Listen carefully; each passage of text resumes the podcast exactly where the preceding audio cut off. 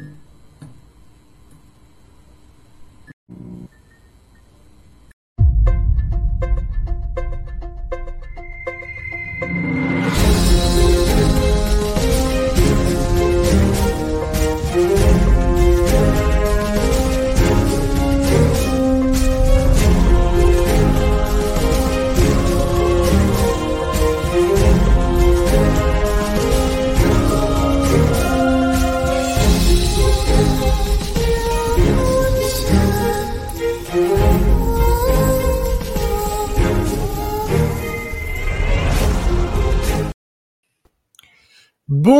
Bonsoir et bienvenue sur Rollist TV. Bonsoir. Alors, j'ai au même étage, comme euh, s'amuse souvent à dire Mathieu, j'ai au même étage que moi Patrick. Bonsoir Patrick. J'espère que Bonsoir à tout le monde. Oui, je vais bien. Et puis, à l'étage inférieur, nous recevons Yannick. Alors, vous êtes respectivement éditeur et auteur euh, sur les chroniques de Forge Pierre, actuellement en financement participatif chez les douze, qui sera édité chez les douze singes. Puis bah, on va passer une petite heure à papoter autour du jeu, autour de cet univers et autour de cette campagne, puisque c'est bien de cela dont il s'agit, c'est une campagne de jeu. J'en profite pour saluer et je remercie Up Metal Addict qui fait partie de Nous Soutient. Vous le voyez avec son petit logo, donc n'hésitez pas. Vous pouvez nous soutenir sur YouTube. Ça fait toujours plaisir. Donc merci à toi, Metal Addict. Et puis bah, je salue euh, Jaren, Damien et César qui est dans les commentaires. Alors attention à ce que vous dites, messieurs. Ouais, on est surveillé. Alors, tout d'abord, bah, je vais peut-être vous laisser, je vous ai présenté euh, très rapidement, mais je vous laisse peut-être vous présenter un petit peu plus amplement. Alors, je vous laisse la parole entre vous, déterminer aléatoirement qui parle en premier, peu importe. On lance un dé de 20 Allez, vas-y. Hein. Vas-y, Patrick. Oui, donc moi j'ai créé la, campagne des Chroniques de Forge Pierre.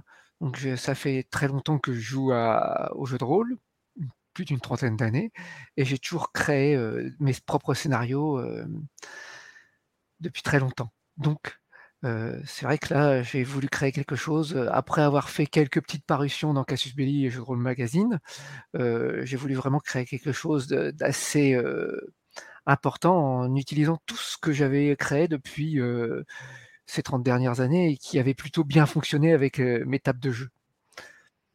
Voilà. Très bien et donc, Yannick? Eh ben, moi, je suis le, petit dernier des, des 12 singes. Hein. je suis, je m'occupe de, la gestion de projet, c'est-à-dire que bah, j'accompagne des auteurs comme Patrick Mmh à porter un projet et à lui donner une vie auprès du grand public. Mmh Alors, on va déjà faire un premier écho et je vois que d'ailleurs Patrick l'a également derrière lui. C'est pas la première fois que vous écrivez une campagne de jeu et une campagne de jeu cinquième compatible, on précise, que c'est cinquième, mais pas que. Euh, il y avait déjà l'excellent Pax Elfica qui est sorti, et là je vais regarder Yannick parce que je crois que ça fait déjà presque deux ans. Ouais, ça fait même plus que ça. Je crois que ça fait, euh, ça fait euh, trois, si je dis pas de bêtises, mais je peux me mmh. tromper. déjà, le temps passe vite. Mmh, ouais, exactement. En tout cas, une très belle campagne. Et puis, bah, du coup, c'est exactement ce que vous proposez aussi avec les chroniques de Forge Pierre, même si je on va revenir un petit peu plus sur la forme exacte, mais c'est là aussi une campagne de jeu, alors qui va vous amener quand même dans des hauts niveaux, hein, il faut bien le préciser tout de suite, euh, et qui est cinquième compatible. Alors, cinquième compatible, donc ça veut dire, est-ce que, et on va poser la question très clairement, j'ai bien besoin du livre de base du plus célèbre des jeux, comme on dit, c'est ou mmh d'un équivalent? Il y aura toutes les règles, rien de, de, directement dans la campagne des chroniques de Forge Pierre. En fait, dans la campagne euh, des chroniques de Forge Pierre, il va y avoir juste des règles additionnelles, des, mm, variantes euh, de, d'archétypes, ce genre de choses qu'on va a un petit peu personnalisé. Mais il faudra en effet avoir les règles de la cinquième si on veut jouer avec la cinquième. Mais honnêtement, la campagne elle est suffisamment euh, fluide et facile à, modifier pour que ça se fasse en toute légèreté sur un autre système un peu générique. Ça peut tout à fait se faire sur clé en main comme on l'avait fait sur Pax. Mmh D'accord, effectivement, oui, heu, Pax Elfica était, heu, double, double règle. Donc là, vous pouvez reprendre les clés en main de de, bah, de chez les 12 singes, hein, tout simplement. Ah oui. Heu, c'est bien plus simple. Alors pourquoi d'ailleurs, heu, là, il y aura pas le système clé en main de de livret dedans? Ça sera vraiment que Oui. 5e? Heu, ouais, exactement. Heu, alors tu vas me demander pourquoi? Heu, tout simplement parce que, heu, c'était, heu, assez compliqué. En fait, il faut savoir que la campagne a a été écrite par Patrick, hein, heu, et tu me dis, tu me Mmh. corriges évidemment, tu me tapes sur les doigts si je me trompe. Heu, en étant, dans une idée de la mener avec la 5e, mais Patrick est pas forcément, heu, spécialiste de la 5e. Donc il y a déjà un 1er travail, heu, qui est, actuellement en cours pour justement, la formater 5e, bah, pour, corriger certaines, petites, modifications qui auraient besoin d'être apportées pour, justement pas se planter au niveau des règles. Parce que la 5e est quand même un peu technique. Donc il y a déjà un gros travail à faire pour, uniformiser tout le volume des 4, heu, 4 bouquins à la 5e et si on voulait, livrer, dans un délai, acceptable, ça aurait été trop long, de de l'accoupler avec le système de clé en main, tout simplement. Mmh mh. D'accord. Alors tu tu dis, heu, Patrick, tu n'es pas forcément un aficionados de de la 5e ou en tout cas pas une maîtrise sur le bout des doigts. Heu, du coup, tu l'as joué en 5e toi-même la campagne ou alors tu avais un petit système maison? Non, je l'ai joué en 5e.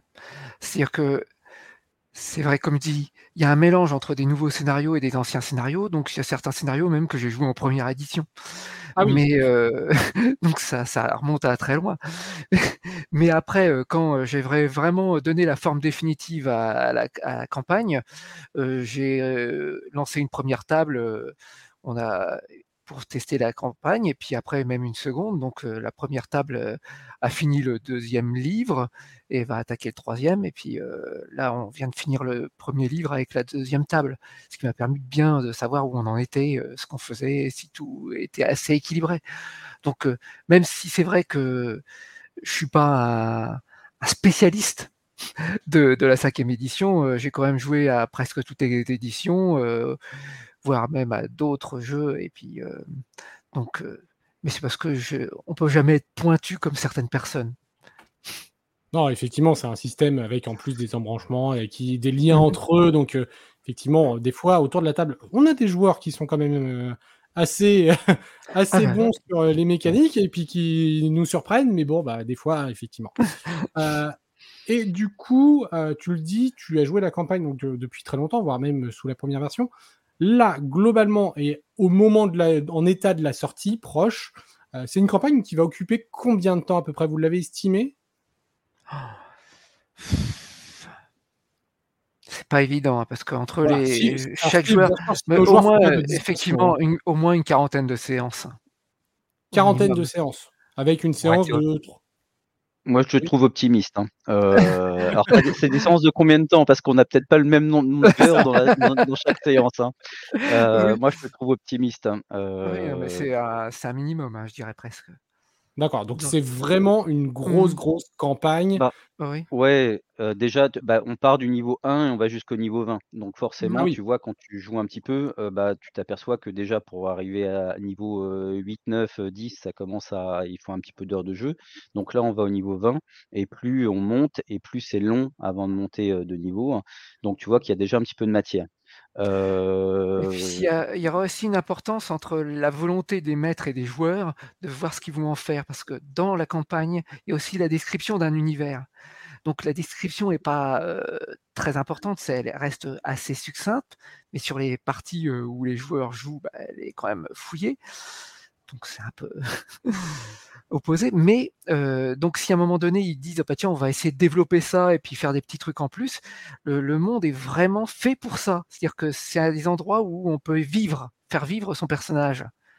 Et ce n'est pas que simplement une aventure où avec, heu, où on ne sort plus du scénario, mais aussi, avec, des, des endroits à gérer, des, des PNJ qu'on peut rencontrer, faire, et les joueurs pourraient se dire: «Bah, tiens, moi, j'aimerais bien faire ça avec mon personnage», ce qui n'est pas prévu dans la campagne, mais où il y a tous les outils, toutes les descriptions dans dans le dans les textes pour, faire d'autres choses.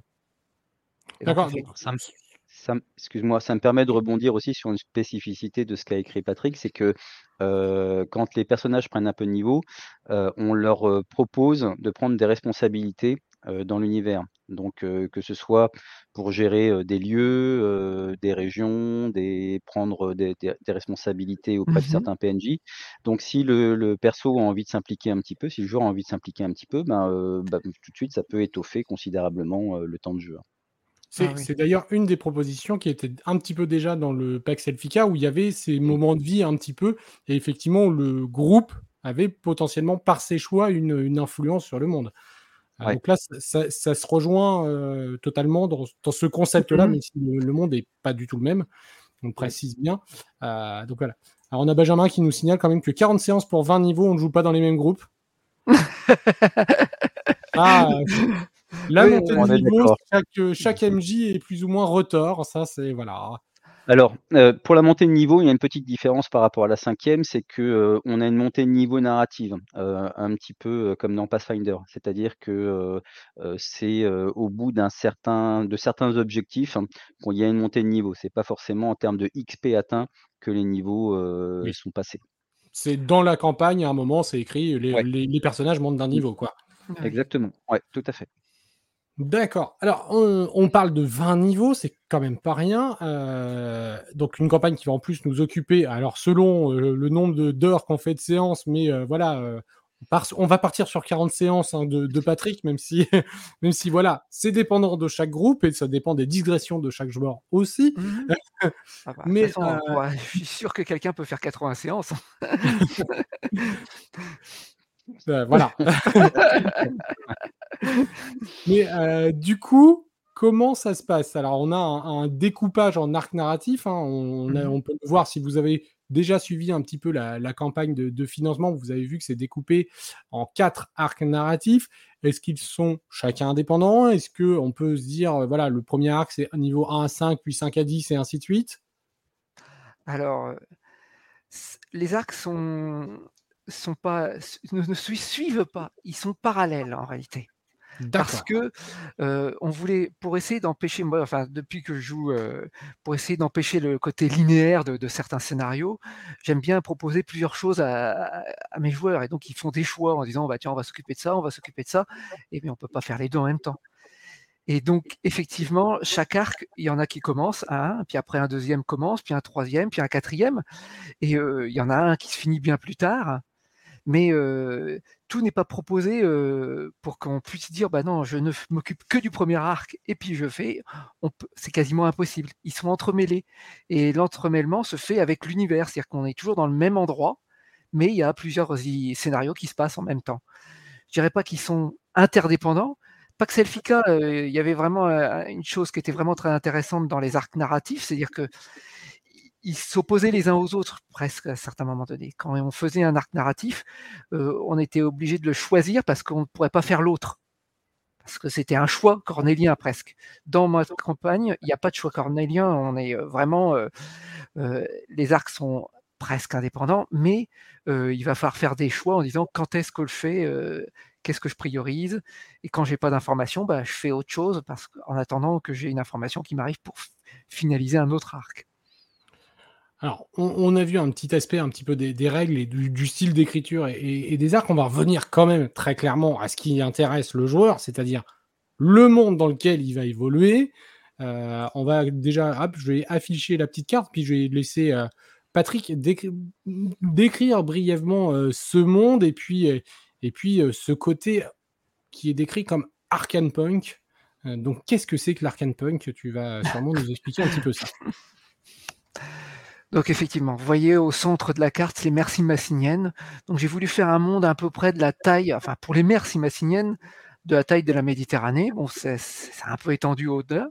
Et il y a une dualité entre l'Est et l'Ouest. À l'Est, il y a des pays euh, qui sont plus évolués, qui ont euh, plus époque moderne au niveau euh, historique et qui sont vraiment dans l'évolution arcane punk, comme on dit. Donc aujourd'hui, il y a un mélange entre la magie et la technologie, la vapeur. Donc il y a des mécanotes, des, espèces de machines que les magiciens peuvent euh, diriger, euh, qui sont pas tout à fait des golems, mais euh, qui sont moins compliqués à fabriquer, mais qui sont qui ont moins de performance qu'un vrai golem d'indépendance. Et puis à l'ouest, il y a toutes des terres un peu plus sauvages, avec des, pays qui sont plus sword and sorcery. Et donc ça oppose, il y a un petit peu choc de civilisation entre l'est et l'ouest.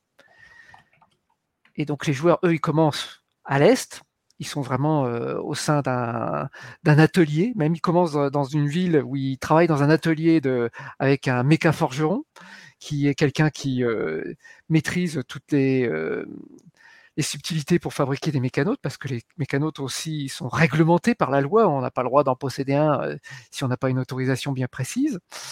parce que c'est quand même une machine dangereuse. Et, et donc, dans cet atelier, bah, il va commencer à avoir des petites histoires et puis ça va pousser les joueurs à, s'allier entre eux pour, euh, pour résoudre les problèmes qu'il y a au sein de l'atelier, puis après euh, au sein de la ville, puis de la région, puis après, euh, puis on monte dans les livres, ça sera plus au niveau du monde. Tu, parlais des personnages qui vont s'impliquer, qui commencent dans un atelier et qui s'impliquent petit à petit mmh pour, euh, mmh en fait, tout simplement, à la base, juste comprendre ce qui se passe chez eux. Euh, les personnages, c'est des personnages imposés, c'est des prêts tirés, c'est où il y a quand même une liberté avec ce, choix qui est de. Ils participent tous à un atelier.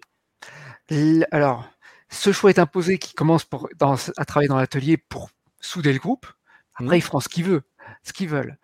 Euh, maintenant, euh, c'est vrai qu'ils ont des. Chaque il y a des prêts tirés qui sont proposés dans la campagne, qui ont des backgrounds bien précis, avec même euh, des secrets et tout ça. Et le maître de jeu pourra décider parmi. si les joueurs décident de prendre le prêt tiré, bah, tout est bien préparé.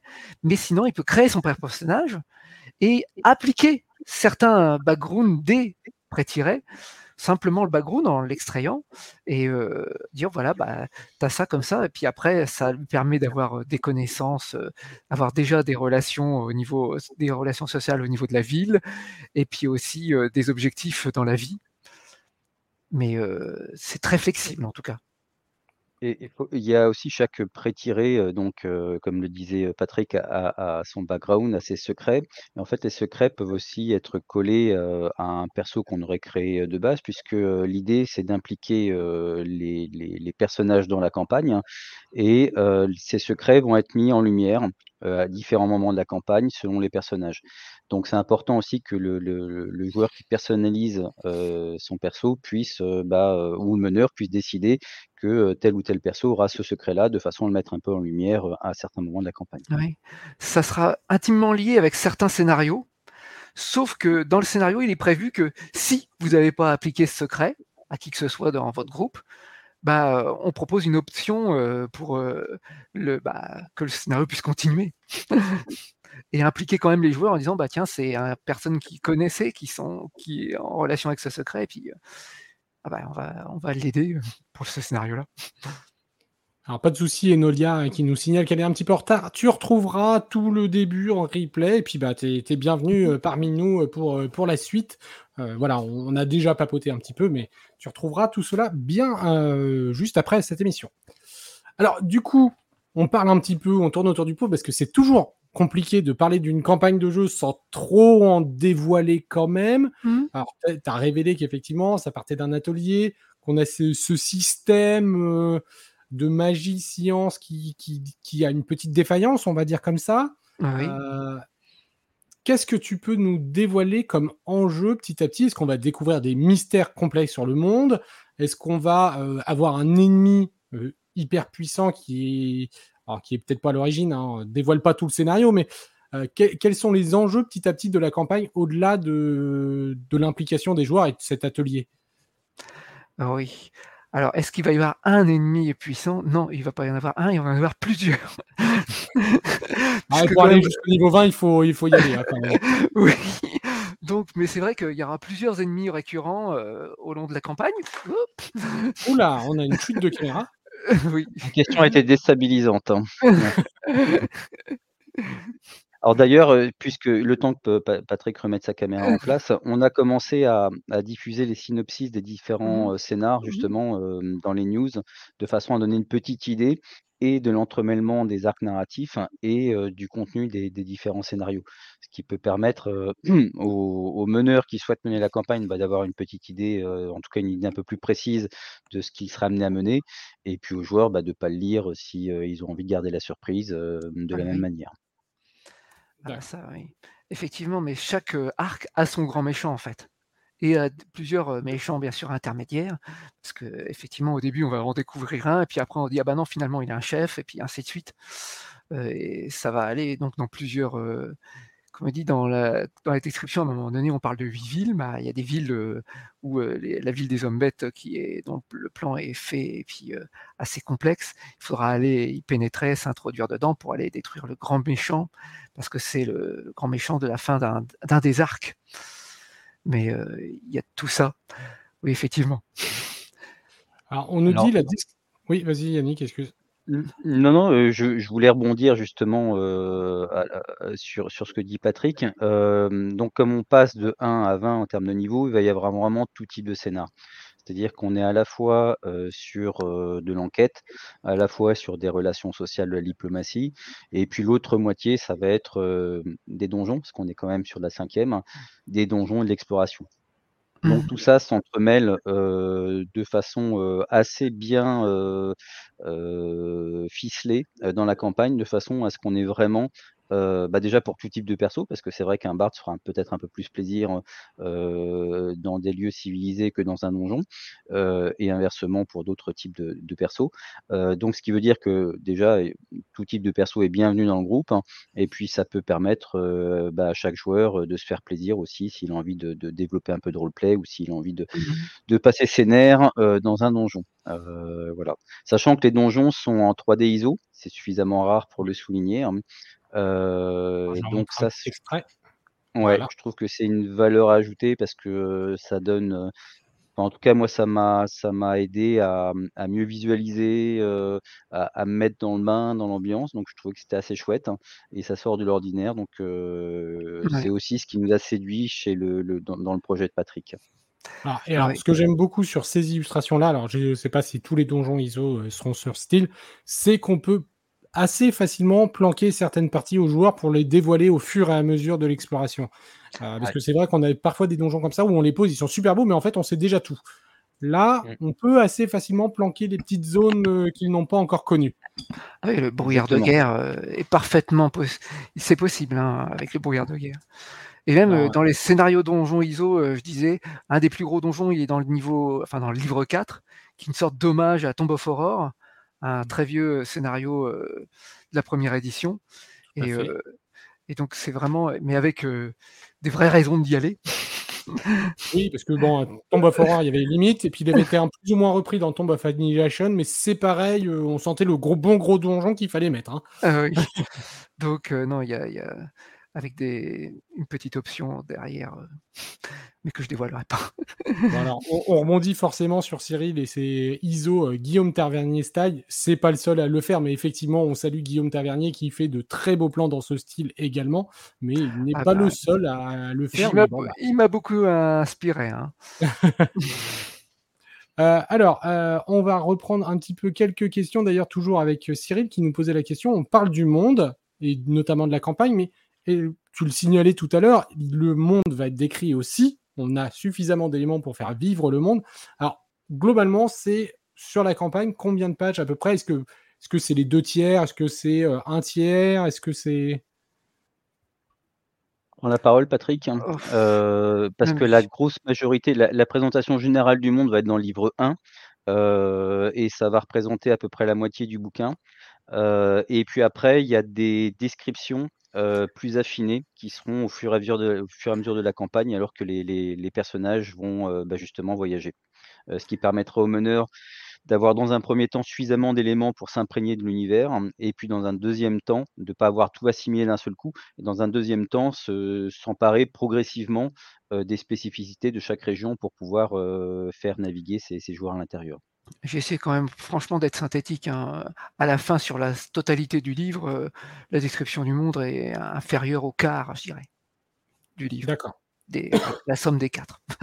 Alors on on parlait de la moitié du livre 1, globalement pour l'instant le livre 1, c'est environ 172 pages d'après le financement participatif. Mmh. Mmh. Donc voilà, donc on est sur la moitié, bon, une, petite centaine de pages de monde avec les petits add-ons au, fur et à mesure mmh cumulés. Ah Alors, une question effectivement qui, qui me venait à l'esprit aussi, mais je vois que je suis pas le seul. En plus, j'ai fait la chronique il n'y a pas si longtemps que ça sur Rollis TV. Quand on dit Arkane Punk, alors moi, ça me fait penser au Full, full Metal Fantasy, hein, comme il a été appelé sur Les Royaumes d'Acier, euh, traduit mmh récemment par Agathe. Est-ce que tu peux nous parler de peut-être de points, des, points de conjoncture et puis euh, au contraire des points de digression entre les, les royaumes d'acier et puis euh, le monde des, des, chroniques de Forge Pierre Est-ce qu'il y a, voilà, est-ce qu'il y a des, bah, Effectivement. Euh, ça fait partie des sources d'inspiration déjà. Puis pour toi, quels sont les points euh, un petit peu différents et, sur lesquels ils sont raccords C'est vrai que j'avais joué euh, une campagne qui se passait dans les, dans les Roms d'acier il y a plus de 20 ans.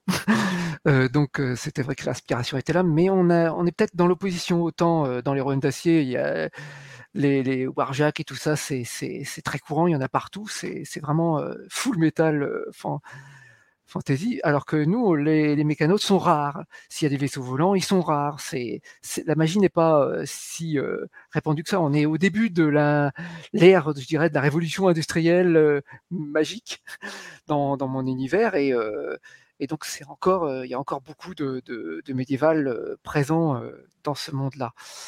Là, c'est sur ce point ce qu'on se pose. Après, maintenant, effectivement, moi j'ai dû rajouter mes archétypes pour mes magiciens ou mes guerriers et tout ça pour avoir une petite différence.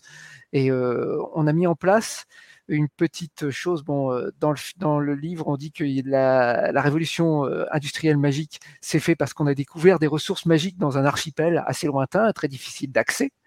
Mais, qui, mais il y a des marchands qui ramènent ces ressources qui vendent très cher. Et ces ressources ont un rôle bien précis dans, euh, les mécanismes de jeu. Euh, et on les décrit au départ euh, pour que ça rentre, que ça soit pas une chose quand même primordiale qui, soit le, cœur même du jeu, mais qui a une petite influence partout. Et donc sur les PNJ, vous retrouvez certaines matières magiques pour dire ah bah tiens ça fait c'est parce qu'il avait ça sur lui donc c'est pour ça qu'il faisait ça et que eux aussi ils travaillent dans un atelier qui utilise ces ressources et donc c'est pour ça qu'ils savent les manier. Aussi les joueurs. Et alors, pour avoir justement euh, chroniqué il n'y a pas si longtemps que ça les, royaumes d'acier, et ça me fait rebondir sur une des premières phrases de votre financement participatif, les, royaumes d'acier ont quand même un, aspect assez sombre et assez mmh euh, peu optimiste hein, quand même envers le bah monde. Hein. On est euh, surtout sur la dernière version, on est limite post-apo avec la grande collecte qui a eu lieu. Et là, je, rebondis sur une de vos premières phrases qui est à l'heure où le JDR se révèle toujours plus dark, vous faites de la high fantasy flamboyante.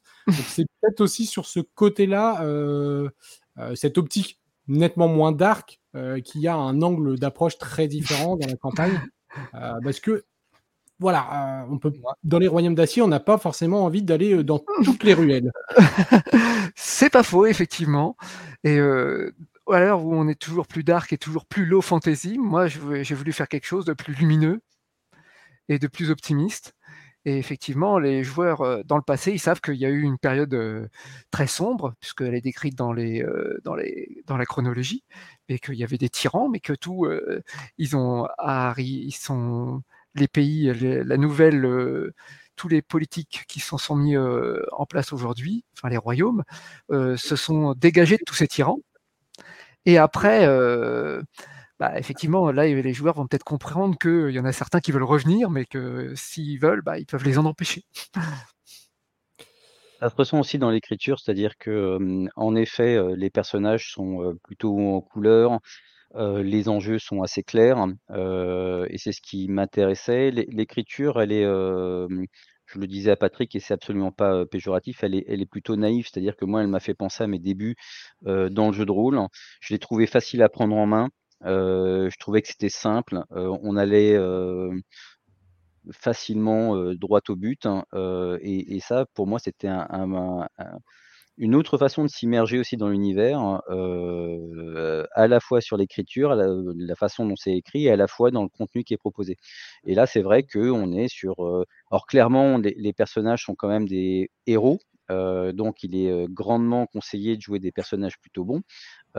contrairement à des, à des univers plutôt dark. et ils sont amenés à faire des grandes choses justement pour pour quel que soit le niveau, que ce soit la, ville, que ce soit la région, que ce soit le monde ensuite, bah, se comporter comme tel, donc dans un, côté assez flamboyant, assez épique, et c'est ce qui fait assez plaisir. Et c'est vrai que le découpage en quatre tomes de la campagne est, assez, enfin, on l'a pensé pour que, au début, bah, les joueurs ils fassent des, choses de bas niveau, et puis après, ils découvrent, c'est pas dès le début, ils sont dans une situation pas possible, et puis ils savent qu'il leur faudra 20 niveaux pour résoudre cette situation.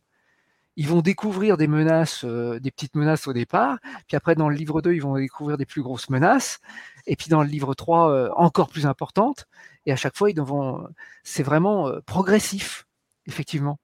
Et ce qui permet d'avoir en plus de respirer, parce qu'on n'a pas d'objectif le gros objectif du niveau 20, on ne le connaît pas au niveau 1, en fait. Et justement, euh, dans ce côté high fantasy flamboyante, et alors moi je vais avoir deux questions, euh, et aussi le, découpage. Alors je reviendrai mmh sur le découpage dans un deuxième temps, mais sur le côté high fantasy, euh, qu'en est-il de la mortalité au cours de la campagne? Est-ce que on peut se dire, allez, sans trop de soucis, bon, je vais avoir de l'adversité, mais je peux m'attacher à mon perso? Ou c'est plus euh, l'appel de Cthulhu où il faut pas trop que je compte sur mon perso et je vais en refaire un autre sous peu Alors, on n'est clairement pas euh, dans le style l'appel de Cthulhu. Hein.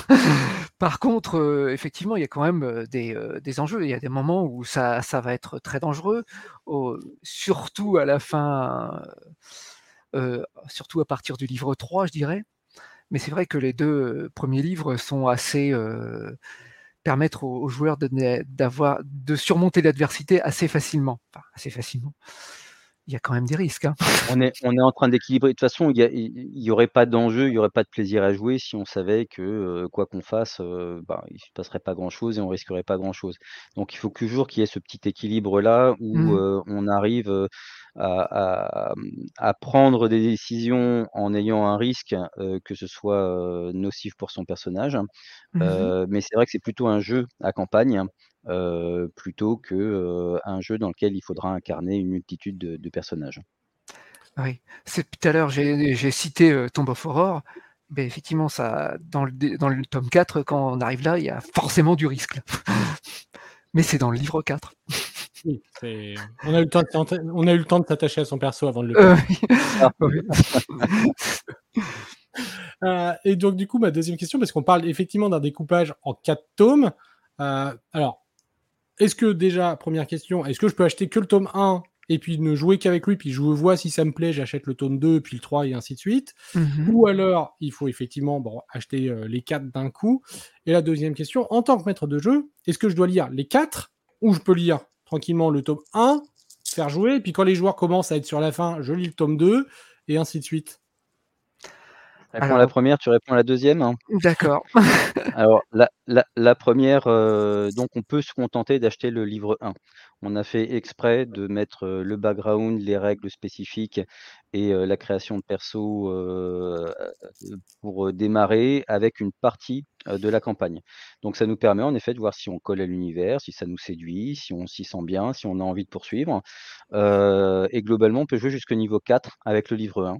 Et puis ensuite, bah, on joue jusqu'au niveau 10 avec le niveau 2, 15 avec le niveau 3 et 20 avec le niveau 4. Donc on peut tout à fait se contenter du premier livre pour démarrer. Et puis de toute façon, les, livres sont disponibles en boutique par la suite. Hein. Donc on peut tout à fait découvrir ça progressivement. Et je te laisse répondre à la suite. oui, effectivement. Et de toute façon, ça a été écrit de manière à ce qu'on n'ait pas besoin de lire les quatre d'un coup pour voir ce... pour pouvoir jouer chacun. Donc effectivement, on peut lire les uns après les autres et jouer euh, et n'avoir pas lu le 2 pour finir le 1 et ne pas avoir lu le, le 3 pour finir le 2 et ainsi de suite. Mmh. Alors je vais rebondir sur une question de Jérôme tout de suite qui nous pose est-ce que le jeu sortira en boutique? Alors j'ai envie de dire, bon, connaissant les 12 singes, euh, voilà, on sait que le jeu sera disponible en boutique, mais euh, sous quelle forme sera-t-il disponible? D'ailleurs, on parle de 4 volets, est-ce qu'en boutique ils vont être échelonnés? Et puis, bah, euh, j'ai cru entendre parler de choses un petit peu spécifiques euh, au CF. Donc, euh, je te laisse faire peut-être un, petit point sur le, bah, sur le matériel qui est disponible d'ailleurs dans, dans, cette campagne de financement. Puis on va, on va peut-être même le balayer un petit peu ensemble. Alors évidemment, le jeu sera disponible en boutique. Hein. Les boutiques sont des partenaires importants dans le monde, dans le milieu du jeu de rôle, en tout cas pour nous. Donc les jeux seront disponibles en boutique. ils seront très probablement échelonnés, en effet. le livre 1 et puis ensuite les autres dans l'ordre. il y aura il y aura cinq choses disponibles en boutique. Il y aura donc les quatre livres de la campagne et il y aura le pack du meneur. Euh, les livrets adversaires et dossiers de pourcentage sont des exclusivités à la campagne, euh, donc ils sont euh, disponibles uniquement pour les souscripteurs qui soutiennent le projet actuellement. Donc les quatre livres, on en a parlé, ce seront donc euh, la description du monde, les quelques règles spécifiques et puis la campagne. Et le pack meneur contient bah, des outils spécifiques pour le meneur, c'est-à-dire le paravent, des aides de jeu, c'est-à-dire qu'on a fait le choix, encore une fois, comme beaucoup de nos publications, de faire un tirage d'aides de jeu à part. Hein. donc Patrick a vachement bossé sur des plans, on en parlait tout à l'heure, 3D ISO. Il y en a beaucoup, donc on a envie de les, mmh, proposer aux, joueurs parce que je pense que c'est important pour s'immerger dans l'univers. Il y aura aussi des, mmh, plans de bâtisse, des plans de ville, de façon à ce que bah, les joueurs aient des choses sous la main pour prendre un peu plus facilement possession de, des royaumes des, des merci massiniennes. Alors, quand tu nous dis beaucoup de plans ISO, hein, la campagne parle de 30 plans, hein, parce que quand on dit beaucoup, c'est des fois variable. Alors là, c'est la trentaine quand même. Hein. Il y a de quoi faire. et, et, comme on a pu les, voir, les deux extraits, en plus, vous pouvez les recycler si, si vous jouez à d'autres jeux à un moment. Hop, vous pouvez les reprendre. Exactement. Ah, même moi, et il y aura peut-être il y aura, pardon, il y aura peut-être même plus de plans si euh, des paliers se débloquent hein, d'ailleurs. Hein. Mmh on va revenir euh, sur les paliers euh, effectivement mmh. dans, cette interview, parce que bah, alors on le précisera tout de suite d'ailleurs, on ne l'a pas précisé, mais le jeu est d'ores et déjà financé, il n'y a pas de souci de ce côté-là, il y a déjà des paliers qui ont été débloqués, notamment mmh les, les, livrets adversaires qui ont été débloqués dernièrement. Et donc, ce matin. ah bah, c'était ce matin, voilà. Moi je l'avais en tête hier, mais Euh, du coup, voilà, il y a quand même des choses. Alors, autant le dossier de personnage, je pense que globalement, on commence à bien connaître. C'est quoi cette histoire de livret d'adversaire? Alors, livret adversaire, euh, c'est euh, globalement les, PNJ que les, enfin les monstres et les PNJ que les joueurs vont affronter, qui seront centralisés dans un petit livret parce que comme on essaye de sortir des jeux sous un format que, nous on aimerait avoir entre les mains en tant que, singe, on aime bien avoir des petits livrets dans lesquels on retrouve facilement les PNJ sans avoir besoin bah, d'ouvrir son bouquin, de chercher partout, de l'abîmer. donc c'est facile à manipuler, on trouve tout de suite l'info et ça nous permet d'écrire dessus si on a envie de mettre quelques notes, je pense au XP, au point de vie, euh, à ce genre de choses, au sort utilisé. Euh, donc ce sera des petits livrets outils qui vont permettre au meneur de euh, gérer ses combats plus facilement, en tout cas à mon sens, que en utilisant le, livre de base. Et je vois qu'il y a une question pour savoir si les livrets adversaires sont aussi en PDF. Ils sont en PDF également pour les souscripteurs et ils seront certainement disponibles en PDF par la suite sur Gameon ou sur notre site. Alors, c'est. Ouais. C'est un peu plus que PDF en, réalité, puisque nous, on ne se contente pas du PDF, on fait du numérique. Donc, ça a des petites subtilités comme des fiches de perso euh, euh, virtuelles, euh, réinscriptibles, comme des liens cliquables, ce genre de choses. Et, d'ailleurs, je tiens à le préciser, hein, mais je pense que ça viendra. De plus en plus de, produits de 12 singes sont au fur et à mesure déclinés sur les, les différentes plateformes numériques. On retrouve mmh. tout. Donc, je pense bien évidemment qu'à un moment ou l'autre, les chroniques de Forge-Pierre arriveront aussi pour ceux qui, font du numérique et du distanciel et, compagnie. Mmh le singe, j'espère. Donc là, on va faire juste un petit point rapide comme ça, on, vous les aurez en tête les différentes œuvres. Donc on parlait du livre principal qui était acheté seul, et eh bien il est disponible. Donc euh, voilà, c'est le, le, pack Mage Arcanique. Euh, on a les Arpenteurs de Monde qui, lui, comprend donc les quatre livres. En fait, c'est la version numérique. Donc les quatre livres plus le pack meneur tout ah en numérique. Le pack méga forgeron. Donc là, c'est celui-ci qui a les quatre livres, plus les bonus. Mmh Et puis, euh, alors petit à petit, nous avons euh, la légende de Forge-Pierre qui lui comprend le pack du meneur en plus, euh, va comprendre les packs numériques associés, enfin va comprendre quasiment la totale. Et alors enfin, on a l'élu des dieux qui lui carrément, il aura un plan 3D personnalisé. Oui. Que je vais créer suivant ces directives. Et tu n'as pas peur Absolument pas. il y a quand même un cadre. Hein. C'est bien, bien, le problème de Patrick, il a peur de rien, il faut le freiner à chaque fois. Euh, donc Alors, euh, dans les bonus, donc bon, là, on, va, on, a dit qu'on avait débloqué pas mal de choses, notamment des, un premier scénario supplémentaire. On a les livrets adverses. Donc voilà les petites choses qui restent à venir. Mhm. Euh, au moins à 18 000, vous avez le deuxième poster qui est celui du duché de Pierre Blanche. Alors c'est le duché dans lequel on commence. Hein. Oui, mmh, c'est ça. Euh, les bonus débloqués à partir de quel pack sont-ils accessibles? C'est le, pack euh, avec les quatre scénarios, c'est cela? Non, bah, ça en fait, ça va, globalement, si on a pris, un bonus, ça va être une aventure supplémentaire. Si l'aventure, elle est dans le livre 1, bah, évidemment, tout le monde aura, dans le livre 1, même si on a pris que le livre 1. et puis après, les autres, c'est, évidemment si le bonus fait partie de la contrepartie associée. Par exemple, sur les plans des lieux en en 3D ISO, supplémentaires, hein, ils seront, disponibles dans les livres, associés et également, dans le pack meneur, de la même façon donc ça, c'est le pack à 20 000. Et on suppose qu'il reste quelques jours pour financer. Si vous dépassez les 20 000, bien évidemment, il y aura d'autres petits paliers qui seront dévoilés. Oui, exactement. On a encore des choses euh, sous le pied euh, si les souscripteurs nous font confiance. Et mmh. puis, on en profite au passage parce que ça, pour le coup, ça mange pas de pain et c'est juste un très beau soutien. Il y a les objectifs sociaux qui ne sont pas débloqués euh, où vous pouvez euh, fournir des petits marque-pages. Euh, c'est toujours utile pour le marque-page, pour le MJ, hein, d'ailleurs, le principe. Même si maintenant il a son propre livret, mais bon, des marque-pages en plus, c'est toujours bon à prendre. Et là, ça mmh. vous coûte simplement un partage. Donc n'hésitez pas à, aller sur Game on Tabletop et puis à, simplement partager le, sur Facebook ça soutient toujours un petit peu le projet. Et puis, bah, ça fera plaisir aux ceux euh, qui, financent parce que bah, du coup, ils auront des, marque-pages grâce à vous. Donc, c'est déjà un, premier pas. Alors, on, a décrit globalement le monde, on a décrit le système. Euh, on a 20, euh, alors déjà 20 niveaux, et c'est très bien joué hein, parce que Roll Play vient de financer jusqu'au niveau 20. Hein, maintenant, avec les règles avancées. Donc... C'est compatible avec les règles de Roll and Play. Hein. Donc, euh, voilà. Typiquement, vous venez d'avoir Roll and Play, hop, prenez une campagne en plus. ah, bien vu.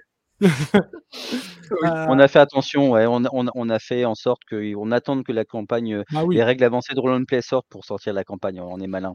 Bah, sinon, c'est le hasard, c'est le hasard absolu. Hein. je me doute.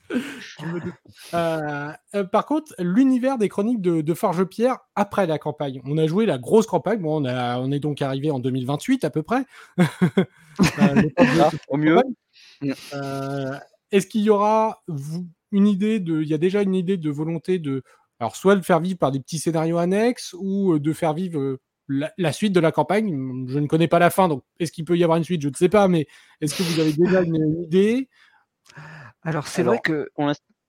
Vas-y, euh, enfin, je, je, parle pour les singes et puis après, toi, tu parleras pour voilà, parce que euh, je, suis euh, éditorialement. Donc, pour l'instant, il n'y a rien de défini. Il y a, y a que entre guillemets la campagne qui est qui est prévue.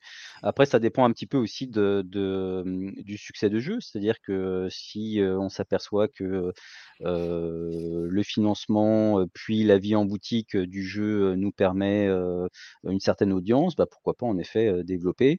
Je sais que Patrick a encore plein de choses sous le coude hein, et comme je disais tout à l'heure, moi mon travail principal c'est de l'arrêter, lui disant non non c'est bon là stop, il y en a assez, on va s'arrêter là.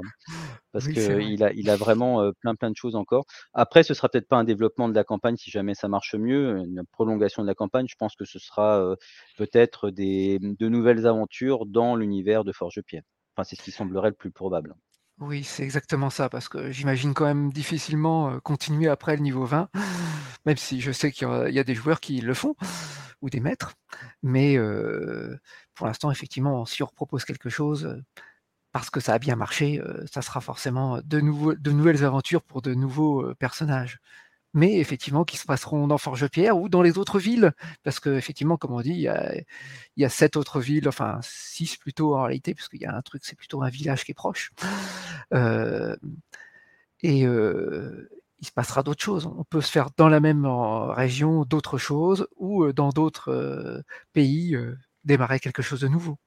Oui, c'est ce que j'allais dire, parce que si on regarde bien la carte, elle n'est pas totalement délimitée. Hein, à l'est, à l'ouest, il n'y a pas que de la mer. Il y a, d'autres choses là-bas au bout Ah oui, enfin, je dirais qu'avec déjà ce qu'il y a là, c'est déjà pas mal. Hein. Oui, si on a pas niveau 20 déjà. Mais c'est un projet bien plus vaste. Bah, en mmh même temps, c'est un monde que tu, que tu fais vivre depuis on va dire une vingtaine d'années pour être gentil. Oui. Mais donc, tellement changé. Il y, a, il y, a beaucoup de choses. je vais revenir parce qu'on les a cités, puis ils sont même sur la, sur la page du financement. tes inspirations dans ce monde, on, a pu voir passer Battle Chaser, la Belgariade. Mmh. Qu'est-ce qui t'a inspiré un petit peu dans le monde? Est-ce qu'il y a des choses où tu t'es dit, euh, bah tiens, ça, quand je l'ai lu, oui, je me suis dit qu'il fallait euh, que, ça puisse coller aussi au monde. Euh, Est-ce que tu sais retranscrire des envies que tu as eues à la lecture ou autre et que tu t'es dit, bah tiens, ça, finalement, après coup, je pense que ça, ça m'avait inspiré? Oui, c'est vrai que il y a... je repartirai toujours dans ma jeunesse, il y a des choses que peut-être peu de monde ont vues, comme le l'homme de Rio, qui est un film des euh, années 70, peut-être euh, avec Belmondo, tout jeune, et où il y avait vraiment une histoire d'enquête avec euh, une course-poursuite à travers le monde, enfin plutôt entre la France et le Brésil, mais et c'était vraiment, c'était vraiment de l'aventure pure.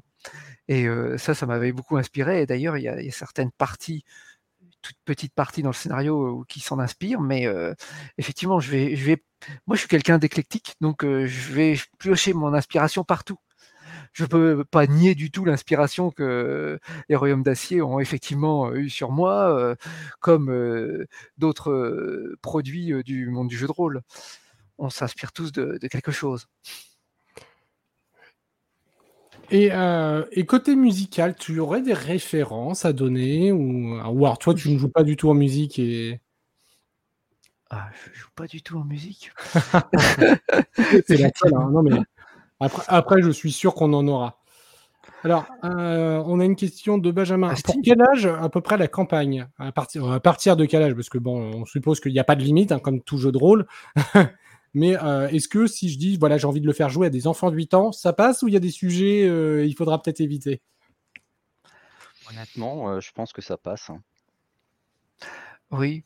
Bah, de toute façon, le MJ verra tout de suite qu'il faudra éviter effectivement de parler de certaines choses, mais effectivement, je n'ai pas, pas essayé de me d'avoir des côtés très dark, comme on le dit toujours, à certains moments donnés, euh, même si forcément à un moment donné on dira bah, qu'il y a une, sorte, une salle de torture, mais je je m'attarde pas sur les descriptions d'une salle de torture en général. Oui, et puis euh, maintenant c'est quand même avec les musées, heureusement c'est un petit peu connu euh, quand mmh. même. bon, ouais, mais je pense que pour répondre à cette question, je le disais tout à l'heure, mais les enjeux sont clairs, hein. les personnages, même s'il peut y avoir des surprises, les PNJ, sont assez clairs aussi, ce qui veut dire qu'on sait dans quelle direction on va. on n'est pas sur un monde manichéen mais globalement, il y a quand même des gentils gentils et des méchants méchants. Donc c'est assez simple pour un jeune de se repérer dans, la campagne. Donc honnêtement, je, je, pense qu'avec un meneur, de toute façon, quand on joue avec des enfants de 8 ans et quand on joue avec des, des, gens de 40 ans, on va pas mener de la même façon.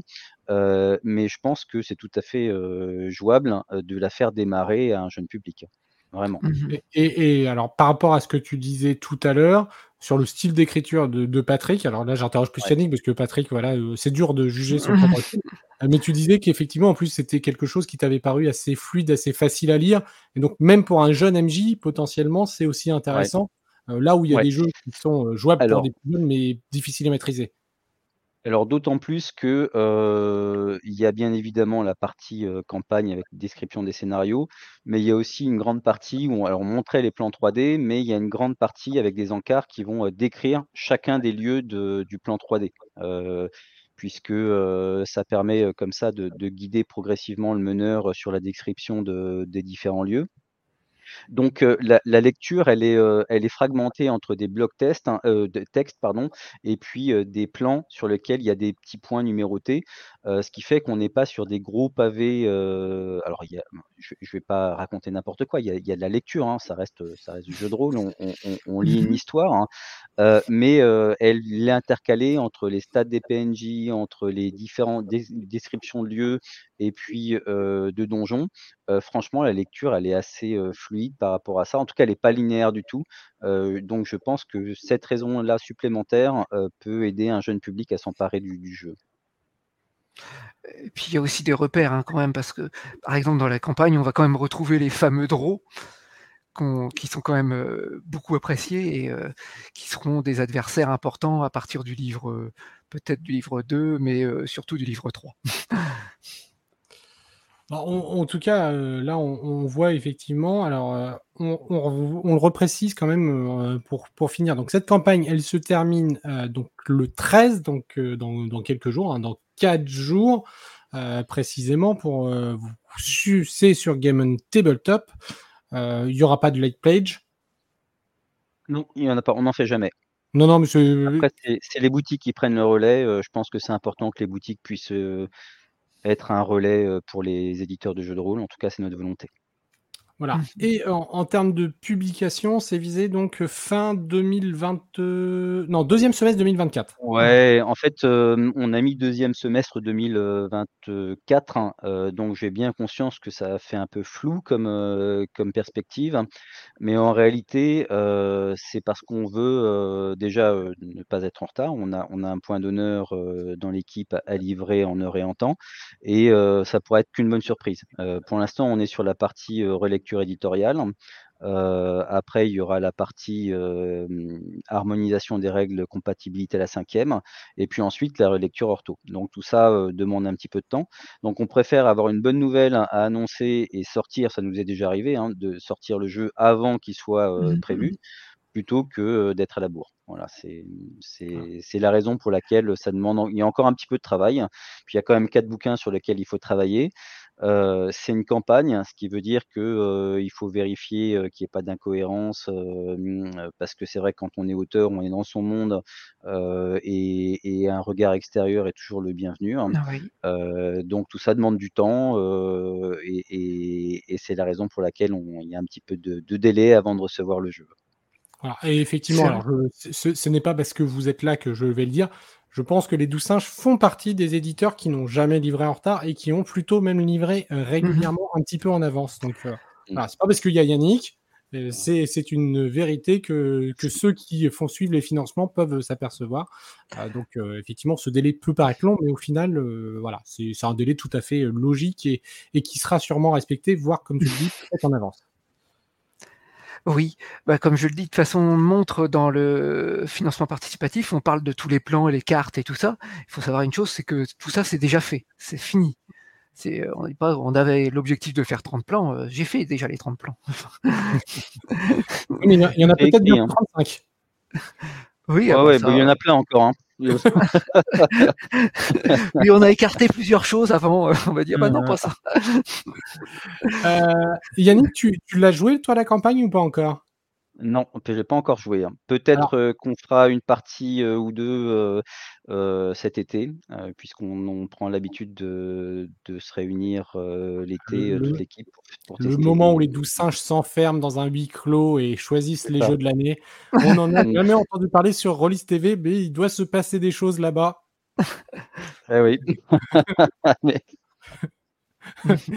Alors du coup, je vais poser la question à Patrick. Si euh, toi, tu devais choisir, alors sans pouvoir trop dévoiler, mais un moment clé qui t'a marqué quand tu as fait jouer cette campagne. D'ailleurs, tu étais MJ ou joueur? Je suppose MJ. Mais ah non, j'étais MJ, oui. J'ai toujours été MJ, quasiment que MJ en général. Alors, toi, un moment clé euh, que tu peux dévoiler sans trop de. Euh, qui te, qui te marque toujours dans cette campagne? Ah, c'était. C'est la visite de Tuldak, je dirais. Moi, j'ai un bon souvenir de ça quand mes joueurs ont été envoyés dans la cité des hommes bêtes et donc dû s'infiltrer dans une cité volcan. dont j'ai fait le plan et, et il devait au sein de cette cité bah, trouver l'adversaire qui organise toutes les, les, malversations qui se passent dans, dans, dans la région. Et pour ça, il y avait toute une histoire de magouille entre sabotage de, des armes de siège, plus créer des, des, dissensions entre les races mauvaises pour, pour créer des, des, des incidents. Et puis, puis après, la fuite, qui a été assez épique d'ailleurs, pour sauver sa peau. D'ailleurs, il y a eu un mort là. voilà. Et on regardera ce moment avec un petit peu de nostalgie dans un an où on, sera nous-mêmes dans cette situation et on dira on comprend mieux de quoi il parlait. Euh, ben, en tout cas, euh, voilà, merci beaucoup. Euh, je ne sais pas si vous voulez rajouter un petit élément sur, sur les chroniques de Forge Pierre que je n'aurais pas forcément évoqué. C'est vrai que j'ai pas parlé. J'ai essayé de, de présenter plusieurs archétypes. Au début, euh, on parlait de, certains archétypes en termes de règles, mais aussi des races, parce que j'ai voulu un peu mettre de côté, même si les nains et les elfes sont présents dans la campagne, ils sont pas euh, en première ligne, mais il y a aussi un peuple, bah, les Drôs, ils sont un peu plus en première ligne, ou alors un peuple d'Amazon qui est en, première ligne à la fin du livre 2 et qui revient plus si on regarde bien ici, on peut voir effectivement une espèce d'homme loup un petit peu euh, oui, euh, dans la tête. Donc on a des choses comme ça qui, qui, sont là, hein, qui sont présentes. Oui, il y a plusieurs races qui sont décrites comme les Drins. C'est une race que j'ai inventée moi-même et qui c'est une sorte d'elfe blanc mais qui vivent dans le désert et à qui on va avoir affaire après dans le, le tome 3, je dirais alors hop, je, repasse un petit peu les. Bah, mmh. Je repasse un petit peu les différents personnages qu'on va mmh. pouvoir rencontrer ou, euh, ou incarner, hein, mais je pense qu'il y en a quelques-uns, c'est plutôt qu'on va les rencontrer. En tout cas, il y a pas grand monde jouer ce, type de personnage. Je pense que lui, c'est pas un gentil. bah si. Ah, eh ben, c'est une voilà. du phénix.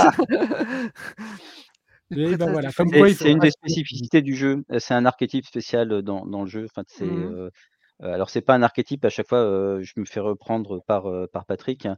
comment on appelle ça Pour les prêtres, c'est un domaine. Donc, voilà, un domaine, un, domaine particulier de, de Forge Pierre. On a 12 dieux et donc il y a 12 domaines un pour chaque dieu. Et donc, c'est vrai que contrairement à, la, 3, à la cinquième édition, où normalement c'est en au niveau 3 qu'on choisit son domaine, là, dès le niveau 1, on sait dans quel domaine on va s'engager, puisqu'on aura choisi son dieu. Et, en tant que prêtresse du phénix, bah, on a certains pouvoirs bien spécifiques. Mais le phénix, c'est un dieu neutre. Ce qui se voit totalement au premier abord, hein, bon, bah, en tout cas, euh, merci beaucoup. J'espère que donc vous allez retrouver ce financement participatif pendant encore 4 jours si vous voyez cette émission. Soit vous l'avez suivi en direct, soit vous la voyez dans les prochains jours. Mmh. Mais avant le 13, eh bien, vous pouvez d'ores et déjà aller sur euh, Game and Tabletop pour soutenir la campagne des chroniques de Forge Pierre, donc qui seront éditées par les 12 singes on va dire deuxième semestre 2024, mais Yannick l'a évoqué, euh, c'est voilà, c'est une fourchette large. et puis, euh, et puis bah, si vous l'avez raté, vous retrouverez avec, euh, bah voilà, vous aurez peut-être pas tout, tout, tout, mais vous retrouverez le jeu en boutique au moment de sa sortie. Et puis vous pouvez même tader votre boutique pour qu'elle souscrive discrètement entre deux. Hein. mais vous retrouverez tout en, boutique dès, dès 2024. Et vous aurez de quoi faire des heures et des heures de jeu puisqu'on vous promet du niveau 1 au niveau 20. Euh, et donc là, avec euh, une quarantaine de séances, comme on le disait au tout début. Et... Non, c'est minimum. Hein. C'est vraiment minimum. Mais ça, c'est si vous jouez des séances de 8 heures. C'est ça, minimum. Euh, juste, je remercie deux boutiques qui ont pour l'instant participé. C'est le Temple du Jeu à Nantes et la boutique Cassus. Merci, merci. Et bah voilà. Et puis on le rappellera jamais assez. Allez voir vos boutiques, que ce soit pour soutenir un jeu ou simplement faire coucou et puis et puis bah, vous prendre une très bonne campagne comme on peut en voir derrière Yannick, que ce soit Egrégor qu'on va critiquer sous peu, que ce soit Maze, que ce soit les Encagés. Il y a de très autres bonnes campagnes aussi chez les Douze Singes qui peuvent vous faire attendre tranquillement que les chroniques de Forge Pierre arrivent tranquillement chez vous. Donc, mmh voilà. Et puis, bah, si vous voulez rester dans le médiéval fantastique, mais c'est voilà, hein, vous avez Paxel Flica qui est là aussi, et on le rappelle encore une fois, une superbe écriture d'un style de campagne avec multiples embranchements. Donc voilà, vous avez de quoi faire chez Douze Singes avec plein de beaux projets. Et encore une fois, Patrick nous livre un très beau projet. Je le tiens d'ailleurs à préciser tout de suite qu'on parle de beau projet Douze Singes. On devrait reparler sous peu d'un autre projet Douze Singes qui arrive et qui là aussi promet d'être très sympathique, bien que moins high fantasy quand même, hein, moins lumineux. beaucoup moins. Mais euh, voilà, on vous en reparlera très rapidement euh, sur euh, Rollist TV. C'était un plaisir de vous recevoir Yannick, c'était un plaisir de te recevoir également Patrick. Je vous remercie beaucoup de nous avoir suivis. On se donne rendez-vous, enfin en tout cas Mathieu et Lorraine vous donnent rendez-vous ce soir à 21h pour un deuxième live. Vous êtes gâtés aujourd'hui. Et puis ben, on se dit à très bientôt. Merci à vous. Ciao. Merci à tous. Au revoir. Au revoir. Merci à tout le monde.